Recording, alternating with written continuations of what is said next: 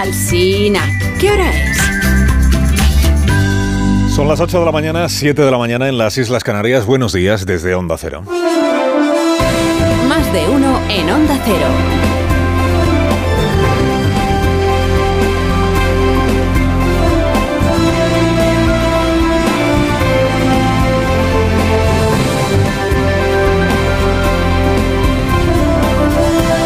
Bienvenidos a una nueva mañana de radio. Estrenamos el 20 de octubre del año 2023. Va a ir de peor a mejor el día, de peor a mejor. Me refiero al temporal, no al resto de los asuntos que ya veremos cómo van. Tenemos por delante otro día de perros en lo meteorológico, pero un poco menos que, que el día de ayer. Sobre todo va a ser un día de perros en el norte y en el centro del país. Un poco de tregua tendremos por la tarde, pero solo un poco. Y así se abrirá camino a un fin de semana en el que nos vamos a hartar de ver llover. Quitando la costa mediterránea, sábado y domingo pasados por agua. El lunes pasado por agua también. Y el martes.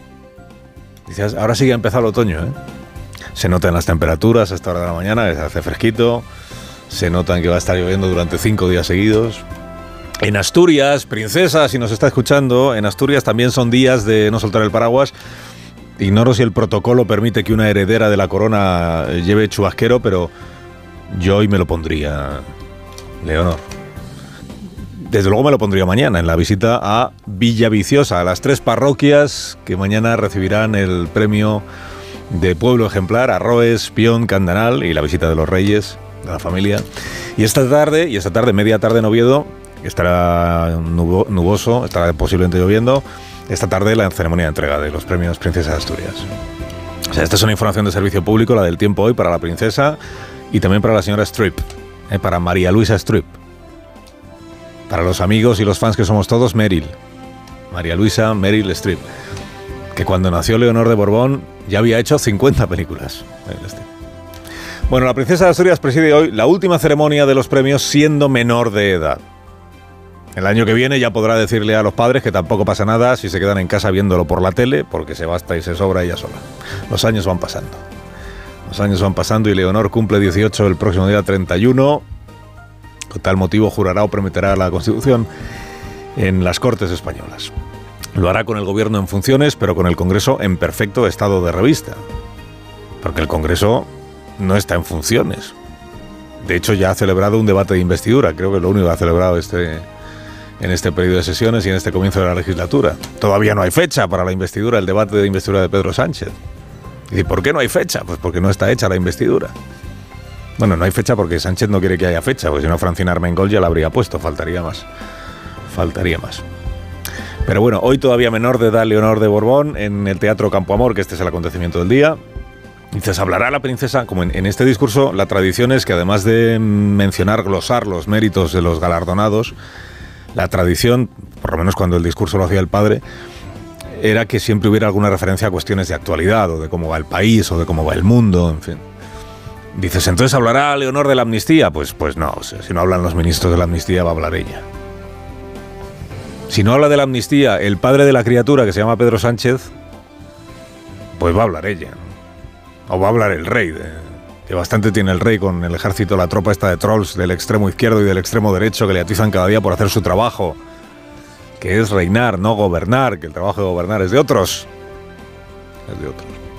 A favor de la amnistía se han pronunciado abiertamente hasta ahora eh, los de Junts per Catalunya, los de Esquerra Republicana, o sea, los beneficiados por, por la posible amnistía, los de el PNV, Bildu y el Bloque Nacionalista Gallego, o sea, los compadres de los beneficiados por la posible amnistía.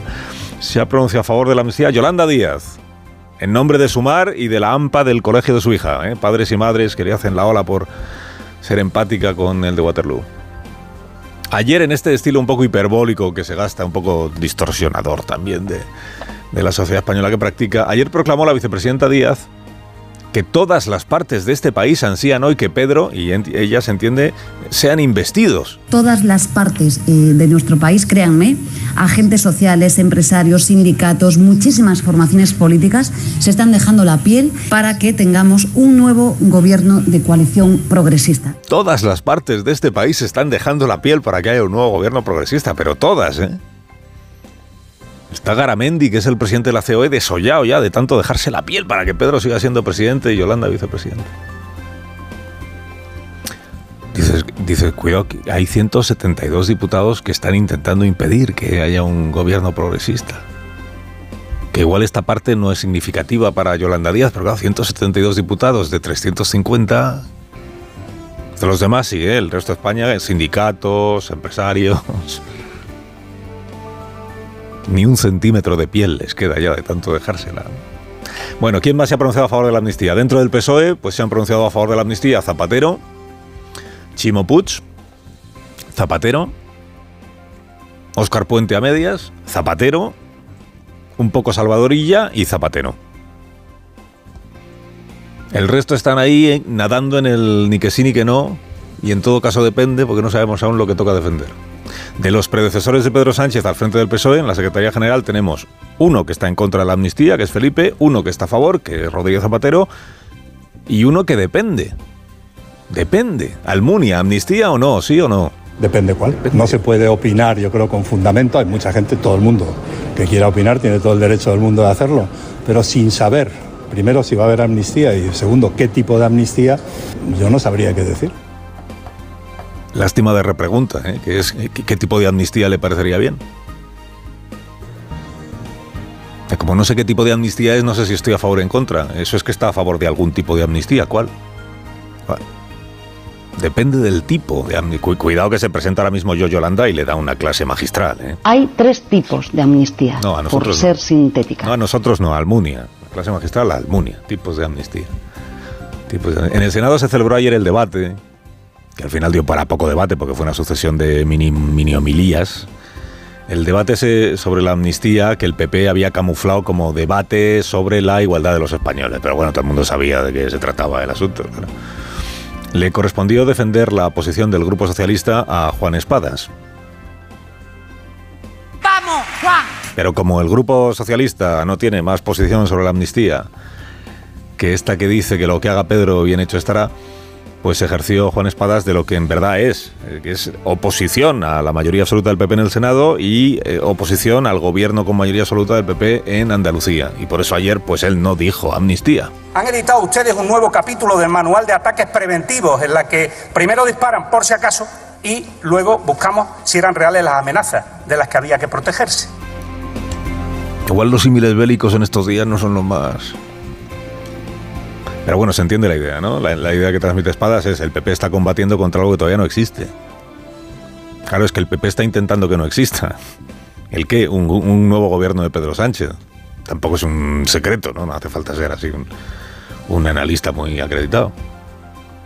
Y en caso de que alguna vez exista, este es el mensaje del PSOE, en caso de que alguna vez llegue a haber una amnistía, no tendrá contraindicación alguna. Qué maravilla, o sea, contribuirá al bienestar del conjunto de los españoles. ¿Dio la réplica Juan Espadas al Partido Popular? Pues sí. Pues sí. Y como debe ser, que para eso está el Senado y para eso están los debates. Y de paso demostró que se puede dar la réplica a la derecha sin ser Oscar Puente. Con otro estilo, digamos, otro estilo. Más acorde con la prédica esta del diálogo, de la convivencia y del reencuentro en la que se encuentra, en la que está Pedro Sánchez. Al PP, pues al PP la actuación, hombre, le quedó un poco de congreso de partido, porque claro, una legión de oradores, todos de la misma cuerda y todos para decir lo mismo, Dices, ¿cuándo sale Rajoy? ¿Y cuándo sale Feijóo? Si acaso sirvió este desfile de presidentes autonómicos del PP, todos para decir la misma cosa, pero con tonos distintos, pues para eso, ¿no? Para ver un poco la diferencia de tonos, diferencia de estilos, pues qué te digo yo, entre Juanma Moreno. Yo he venido a, a defender la igualdad entre los españoles, incluido Cataluña. Qué lástima que nadie del gobierno de España haya venido a defender exactamente lo mismo que defiendo yo. Diferencia de tono y estilo entre Juanma Moreno e Isabel Díaz Ayuso, por ejemplo. Si esta indignidad triunfa, pronto no habrá españoles. ¿Cuánto dura una nación que se deja traicionar, que niega sus leyes, sus instituciones y a los que se jugaron la vida por ellas? ¿Cuánto dura una, una, nación que aprueba una amnistía? ¿Cuánto dura? Pues, pues hago este un pronóstico, Díaz Ayuso. ¿Cuánto dura? ¿Un año, dos, cinco? Si prospera la amnistía, ¿cuántos años nos da a los españoles, Isabel Díaz Ayuso, antes de que nos extingamos? Mire, es probable que la amnistía, esta si finalmente llega a verla, si al final prospera, digo, como podremos ir comprobando, ¿no? Podremos ir comprobando si llega a haber amnistía, qué efectos luego tiene, ¿no? Que podría ocurrir, podría ocurrir que no tuviera ni el efecto que dice Díaz Ayuso, que es deje de haber españoles, ni el efecto que prevé Pedro Sánchez. De la conversión del independentismo en una, a una fuerza leal a la Constitución, a la Constitución española, al marco jurídico. ¿no? Podría ocurrir que no pasara ninguna de las dos cosas, que ni extinción ni reencuentro reencuentro, la convivencia, el país multicolor con una abeja bajo el sol, que fue famosa en el lugar por su amnistía y su, y su bondad. Bueno, a día de hoy no ha habido un solo dirigente independentista que haya expresado autocrítica alguna, autocrítica alguna. No te digo ya asunción de responsabilidad alguna por la ruptura, el enfrentamiento, la división que provocaron en 2017 y cuyas consecuencias todavía estamos pagando. La amnistía es un pas imprescindible, un punt de partida Catalunya votarà en un referèndum per voluntat, per perseverança, per democràcia. El presidente de la Generalitat de Cataluña, el señor Aragonés, que nunca habla en nombre de Cataluña en realidad, sino en nombre del el independentismo de Cataluña, y que ayer perdió la oportunidad de asumir él algún error, algún exceso, algún abuso de poder, alguna arbitrariedad ¿por qué los independentistas nunca cambian de opinión? A diferencia de, Sánchez, a diferencia de Rodríguez Zapatero, esto de que si hay que cambiar de opinión cuando uno gobierna el país, se, cambia. ¿Por qué los independentistas nunca cambian de opinión? Perdió la oportunidad ayer Pedro Aragonés de tender la mano, pero de verdad, haciendo examen de conciencia, en lugar de colocarle su sermón a los demás presidentes autonómicos y a los senadores y salir escopetado de allí sin escuchar una sola palabra de las que fueran a pronunciar todos ellos. No, dejar plantado al resto de presidentes autonómicos es tanto como dejar plantado al resto del país diverso y plural. Carlos Alsina en Onda Cero.